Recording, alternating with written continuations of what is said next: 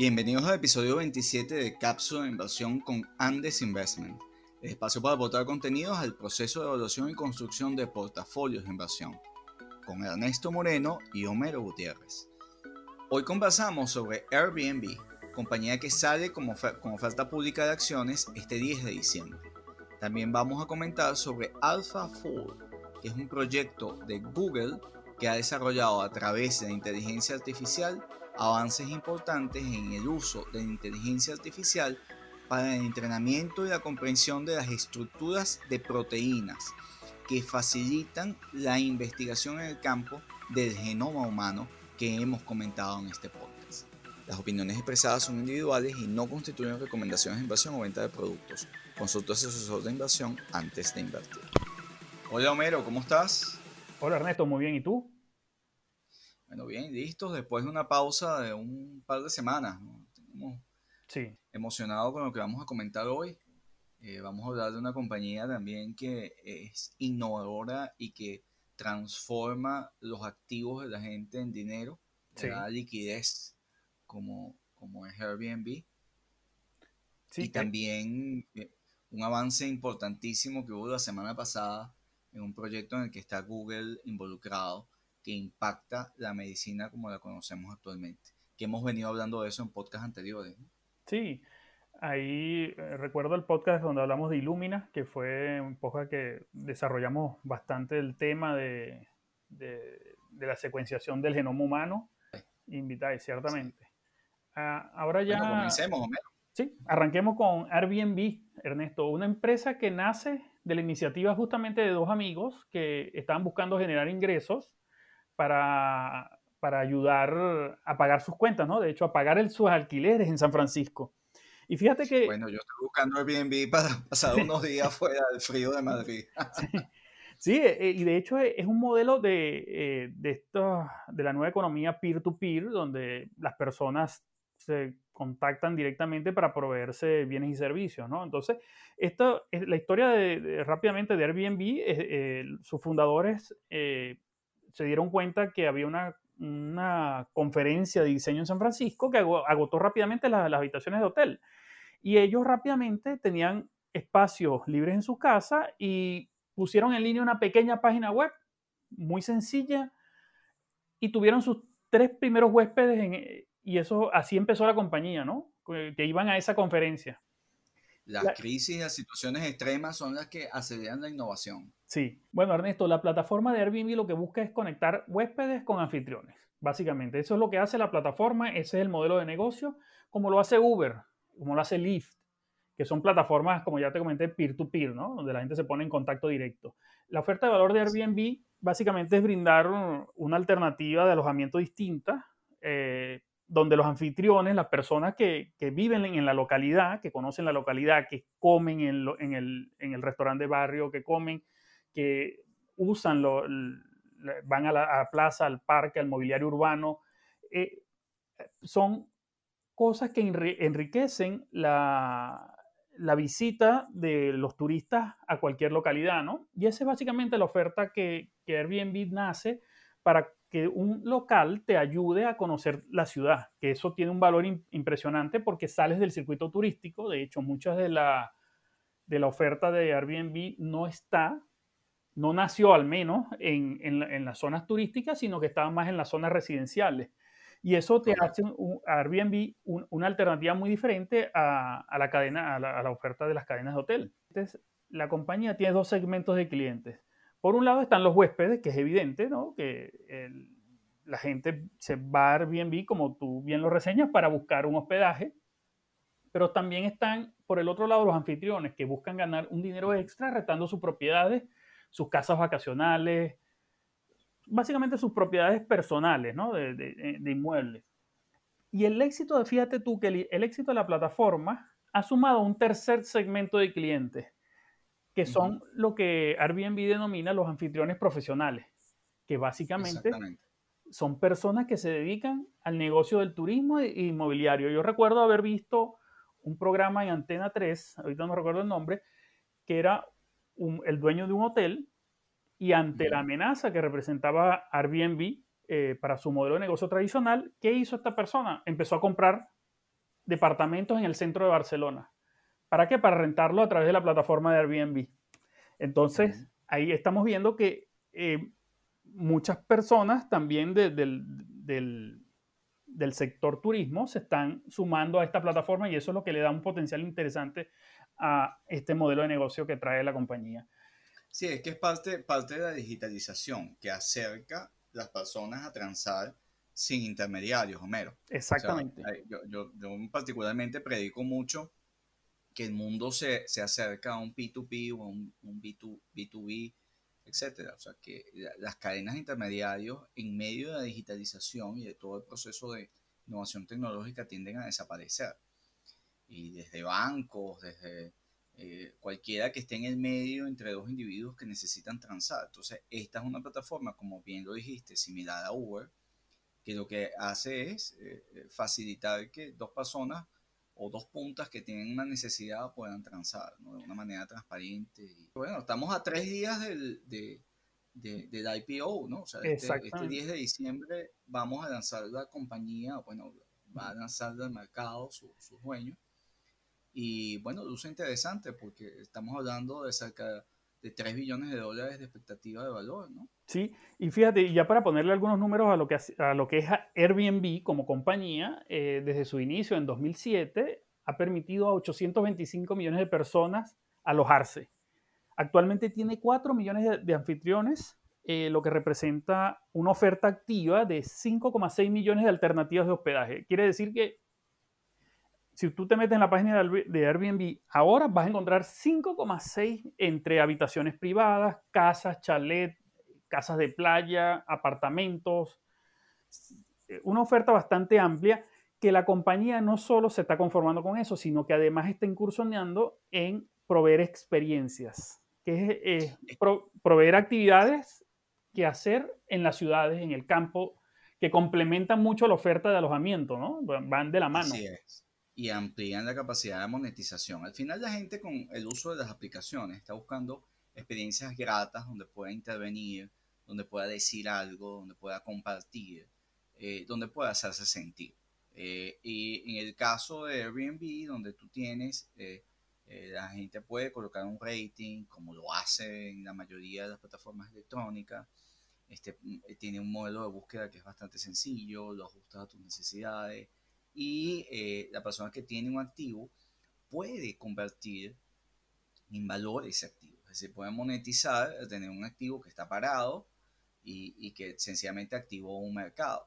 La eh, titularización de activos en la economía eh, de la forma más masiva posible. Usted tiene unos, unos apartamentos o unos activos que tiene parados y no los ha alquilado a tiempo, entonces, bueno, los alquila por Airbnb que eh, son cosas que eh, eh, casualmente con esta pandemia tienen, tienen un impacto muy fuerte, ¿no? Y no, no, sé cuál es tu visión antes de discutir sobre el IPO, cómo tú ves Airbnb en medio del COVID-19, Homero. Sí, fíjate, Ernesto, ahí el, ciertamente la salida a bolsa de la compañía justamente no es el mejor momento, porque estamos en medio de una pandemia, pero yo creo que el modelo de negocio de Airbnb se va a adaptar más fácilmente a la nueva normalidad que las cadenas de hoteles tradicionales. ¿Por qué? Porque las personas van a buscar ahora eh, turismo o realizar actividades turísticas en un rango no muy lejano a sus hogares,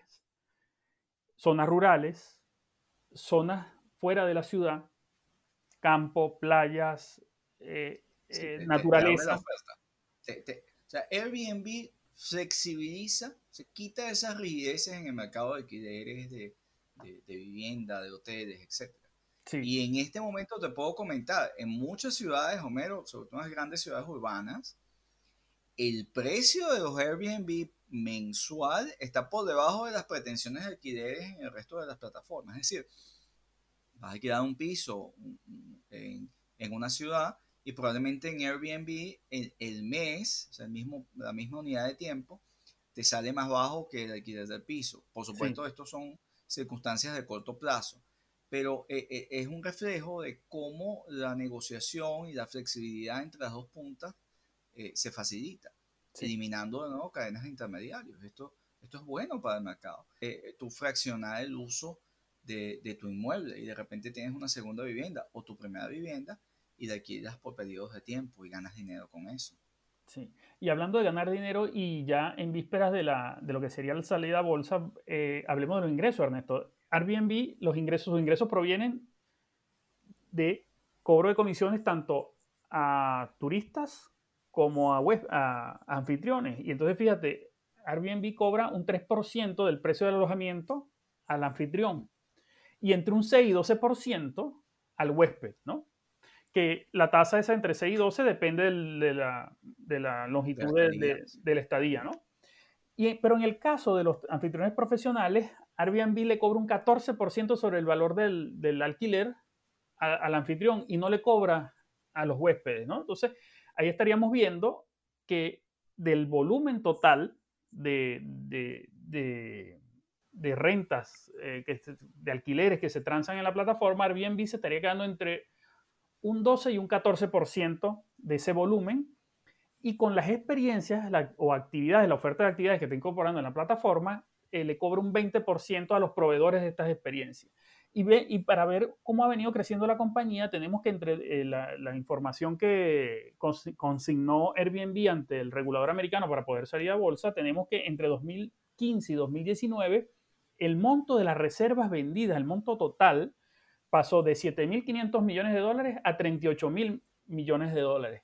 Y como te comentaba, de este volumen de dinero, Airbnb eh, ubicó sus ingresos en el año 2019, antes de la pandemia, en 4.800 millones de dólares. pero a eso, pese a esos buenos números de facturación, eh, la empresa tuvo un margen operativo negativo de 500 mil dólares.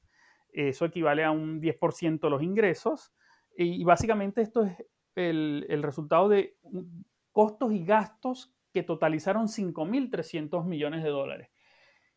Y, la, y, y eso la empresa venía eh, mejorando sus resultados, mejorando su rentabilidad, pero llegó la pandemia. Y los ingresos en los primeros nueve meses del 2020 reflejan una caída de 32% con respecto al mismo periodo del año pasado. Y la compañía reportó un margen operativo negativo de 490 millones de dólares. Yo creo que eh, la compañía en el peor momento de la pandemia eh, salió a, a buscar capital y eso le, eh, las operaciones a buscar capital privado y eso le, dio a la compañía una valoración de alrededor de 26 mil millones de dólares y en el peor momento de la pandemia la compañía estaba valorada en eso aproximadamente, ¿no? Ahora, con la reapertura de la economía que, que, ocurrió desde abril hasta acá, eh, las reservas se han recuperado sustancialmente. Eh, esto estaríamos hablando, una fuente del Wall Street Journal eh, habla de que la compañía estaría esperando un rango de precio entre alrededor de 56 a 60 dólares por acción. Y esto estaríamos hablando de una valoración de 42 mil millones de dólares para la compañía, Ernesto. Correcto. Sí, lo que mencioné antes es que eh, ellos subieron su expectativa en 3 billones de valor, ¿no? Sí. Al pasar en ese rango, lo cual es bastante, Homero. Sí. Eh, o sea, hablas de una compañía que espera que el mercado reconozca su valor en 42 billones, bueno, es, un número importante. Y, lo que te digo, que en medio de la pandemia eh, es un número eh, importante, ¿no? relevante. Lo importante acá, Homero, es la, la, compañía tiene un modelo de negocio que sin duda es, exitoso. Sí. tiene dos puntas, es un, es un, facilitador de que esas dos puntas, puntas puedan eh, transar digitaliza una necesidad básica de, de, movilidad es complementaria a los hoteles, es decir, hasta los propios hoteles van a tener incentivos a, de alguna manera usar o apalancarse en la plataforma Airbnb. Exactamente. Una plataforma que ya tiene una gran cantidad de usuarios, que tiene una cantidad de establecimientos importantes. Recordemos el caso de Amazon eh, eh, versus Walmart en la cantidad de vendedores que ya tiene. Cuando tú comparas Airbnb, por ejemplo, con Booking, la, cantidad de usuarios que ya tienes en Airbnb es sustancial. Yo creo que Airbnb tiene eh, como fortaleza el efecto network, que se llama el efecto red, que a medida que más gente se suma, hace más, valor, más valorados los servicios de la compañía. Entre más anfitriones sume la compañía, si se suman los hoteles, si se suman anfitriones individuales, personas, eh, personas que manejan propiedades, eh, va a ampliar mucho más la oferta trayendo un mayor número de clientes y de alguna manera estaría empezando a desplazar. Imagínense ustedes que los hoteles, en vez como se anuncian en Booking, empiecen a anunciarse en Airbnb con, el, con, el, con la ventaja de la que dentro de Airbnb puedes también contratar experiencias ¿no? y, y, el toque del, del, local, que también es bastante importante a la hora de las personas que están buscando conocer de verdad lo que es una ciudad. ¿no? En general los IPO, las ofertas iniciales de acciones suelen ser un poco volátiles. Recordemos el Snowflake, que fue pues increíble y, y que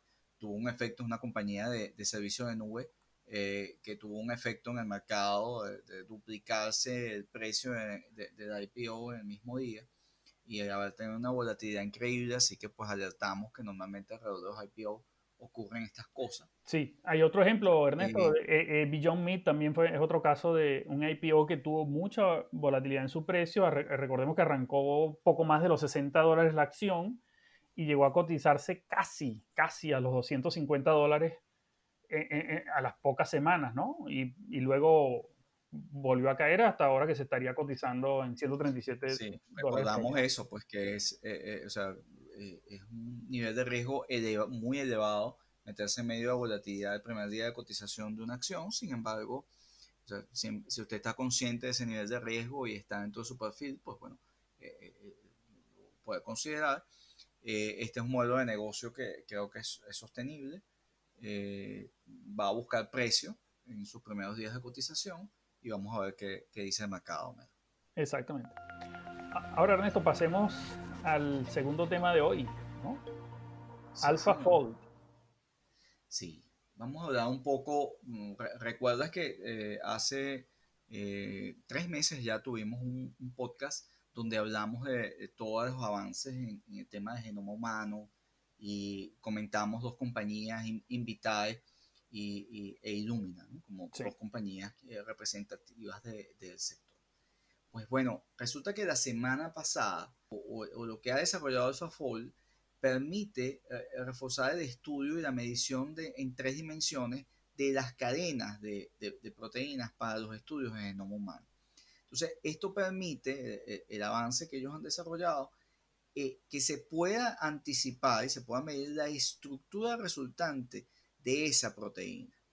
Y esto, aunque de nuevo no somos expertos en, temas de biotecnología, eh, eh, ese no es nuestro campo de investigación, pero lo que leemos de los, reportes médicos es que esto va a permitir el entendimiento en toda la parte de investigación del campo del genoma humano y en general de, de buena parte de la biotecnología, de entender el funcionamiento de todas esas estructuras de las proteínas, eh, que, en el caso eh, de, actual eh, pueden llegar a 1.700.000 cadenas de proteínas. El cuerpo humano tiene una secuencia única de genoma y de, cromosomas, tiene una formación genética que es muy particular, que, que, es única de cada individuo. Y esto está dándome un salto adelante en la investigación o en todo el desarrollo de investigación del genoma humano que va como resultado a permitir la personalización de tratamientos y medicinas para, para el, ser humano. Esto no se esperaba que se diera, eh, eh, que, que AlphaFold eh, publicara y que hiciera conocimiento que a través de la inteligencia artificial y de la unión con Google de, toda la, información y, toda la data eh, que, ellos poseen, que han puesto en el estudio, eh, los datacentros de Google, que contienen, eh, digamos, el poder de incluir todos o sea, una cantidad de información, ha facilitado que con el uso de inteligencia artificial las interacciones necesarias para el reconocimiento y ajuste de esas cadenas de proteínas en la secuencia este, de, de genoma humano. Entonces, e, el avance está acá, el impacto es toda la investigación o los altos costos de investigación de buena parte del campo de, la biotecnología se van a abaratar sustancialmente con el uso de esta técnica y, eh, digamos, la identificación de tratamientos eh, y de diagnóstico en el campo del genoma humano se va a abaratar sustancialmente, haciendo mucho más accesible eh, a, pacientes tratamientos eh, o, el uso de, genoma humano para diagnosticar e identificar eh, patrones, cáncer, etcétera, etcétera, otras patologías. Sí, Ernesto, aquí yo, yo ciertamente no soy experto en este tema tampoco, pero yo creo que este descubrimiento en este momento, en medio de una pandemia, va a canalizar, o sea, porque las personas luego en, la pandemia, luego de la pandemia del COVID-19, se han preocupado un poco más eh, por temas de salud, ¿no? O sea, se han preocupado más por temas de salud, el distanciamiento social ha identificado muchos puntos de, contagio, de, y la gente se está como tomando mayor conciencia de, la importancia de la salud. Y, y, en ese sentido también me imagino que las empresas deben estar también tomando, eh, con todo este potencial que se está desarrollando ahora, eh, yo estaría esperando que haya un caudal importante de inversiones hacia este sector, mucho más ahora, después de la pandemia, que antes de la pandemia. Sí, fíjate que antes se usaba la, cristalografía de rayos X para determinar las estructuras de las proteínas. Entonces, eso en, general había una secuencia de aminoácidos de, las proteínas que eh, eran vistas a través, no sé si, si, en las clases de, de biología. Esas clases de biología, pues, pero que ves las estructuras moleculares en tres dimensiones. Bueno, eh, eh, desde mucho, la forma tradicional como, como se hacía es eso, pues, cristalografía, rayos X, y un poco para determinar esa estructura de proteínas este, en tercera dimensión. Este, para evitar altos costos en, en digamos, en experimentar, y en, entrenar y buscar tratamientos, los investigadores habían intentado simular esas estructuras de proteínas con cálculos a fuerza bruta. Sí. Esto pues logró ciertos avances. Eh, eh, yo había leído en, parte de los estudios que había, que había revisado. En el 94, pues, 1994, eh, se fundó la, evaluación crítica de técnicas para la predicción de, de la estructura de proteínas, llamada, este, por sus siglas en inglés, CASP, y e, esto implicaba una evaluación bienal para métodos de, que resolvieran el problema del plegamiento de proteínas, que es uno de los, en el campo médico y, seguro los médicos que nos escuchan pues dominan eh, eh, este tema que nosotros no lo hacemos. Eh, el CAPS tuvo un éxito hasta el 2018 cuando aparece esta división que de, de, Google, que es una subsidiaria de Google, en el campo de inteligencia artificial, que es DeepMind, que sorprende con un algoritmo basado en redes neuronales, eh, que, que, denominaron o que llaman, que es como se conoce a AlphaFold. Eh, es, increíble porque yo hace unos años ahí publicamos un trabajo este, con, con, un gran amigo eh, en el tema, en el uso de redes neuronales para entrenar modelos de comportamiento para predecir precios de acciones. Eh, y en general una red neuronal es, un sistema de entrenamiento con, eh, con, vasta información que te ayuda a predecir comportamientos. Bueno, esta semana esa red neuronal de, de Google, llama, eh, de, de, DeepMind, de Google llamada AlphaFold, pues sorprende con un algoritmo que es capaz de predecir esas estructuras de proteínas a la par con, con métodos de, experimentales que se usan hoy día. Entonces, ese consorcio considera que eh, la precisión con la cual AlphaFold eh, en, cuestión de minutos es capaz de armar esa predicción de, de, la estructura de proteínas, pues facilita el campo de trabajo para toda esta área de biotecnología y eso es lo que hace que, en nuestra opinión, haya eh, eh, dos grandes avances o, dos razones por las cuales contentarnos con este avance. Pues. Digamos, el avance de AlphaFold o que pone AlphaFold eh, a, disposición es que anteriormente lo que tenías era alrededor de 170 mil estructuras de proteínas conocidas en, esa base de datos pública con la cual estabas haciendo investigación y estabas entrenando tus redes neuronales.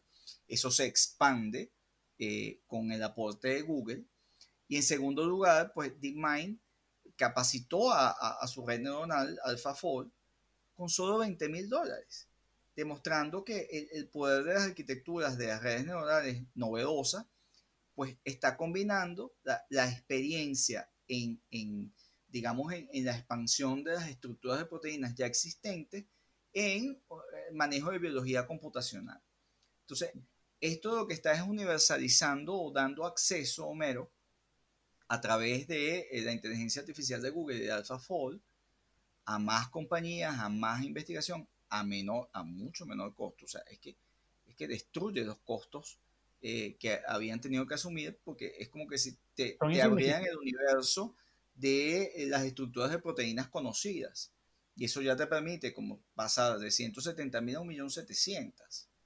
Y el campo te abarata el, eh, el costo de investigación en el campo de genoma humano y te acerca a la personalización de medicinas o de tratamientos eh, en el mercado de salud.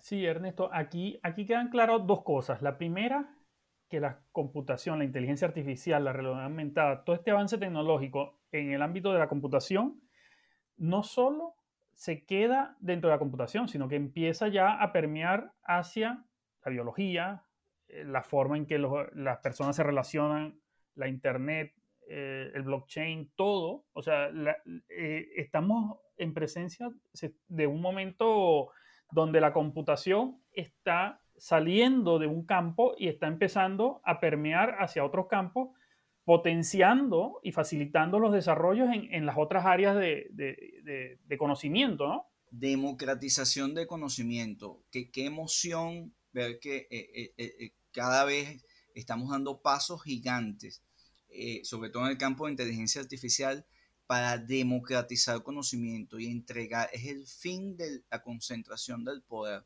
para poder abaratar costos en poder desarrollar, innovar y generar mayor bienestar a la población. Efectivamente, Ernesto. Buena cápsula la de hoy, bastante tecnológica y con digamos que este es el principio del mundo que viene. Qué emoción, Homero, ver, ver los avances y, cómo esto se traduce en valor para ampliar modelos de negocio y en un cambio sustancial, eh, eh, eh, digamos, en, los activos en los cuales la gente puede estar invertida. Bueno, Ernesto, hasta una próxima cápsula. Hasta la próxima, Homero.